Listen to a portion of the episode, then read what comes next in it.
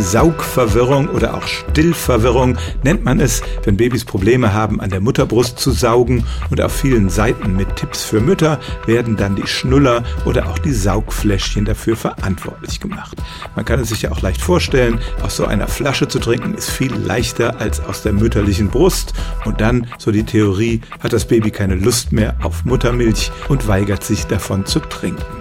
Aber wie ist es mit den Schnullern? Können die auch zu dieser Saugverwirrung führen? Ich habe mal nach wirklich wissenschaftlichen Studien dazu gesucht und auch welche auf Englisch gefunden. Da nennt man das Phänomen Nipple Confusion und diese Überblicksstudie kommt zu dem Ergebnis, ja, das Milchfläschchen kann tatsächlich dazu beitragen, dass das Baby nicht mehr an die Brust will, aber für die Saugverwirrung durch den Schnuller gibt es eigentlich keine wirklichen Beweise.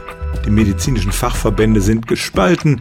Die amerikanischen Ärzte empfehlen den Kindern früh einen Schnuller zu geben, weil das dazu beitragen kann, den plötzlichen Kindstod zu verhindern, während die WHO vom Schnuller abrät und den Müttern sagt, dass die Babys im ersten halben Jahr nichts anderes als die Brustwarze in den Mund bekommen sollten. Schaut man aber auf die wissenschaftlichen Belege, dann ist die Aussage, dass Schnuller zur Saugverwirrung führen, eigentlich nicht haltbar.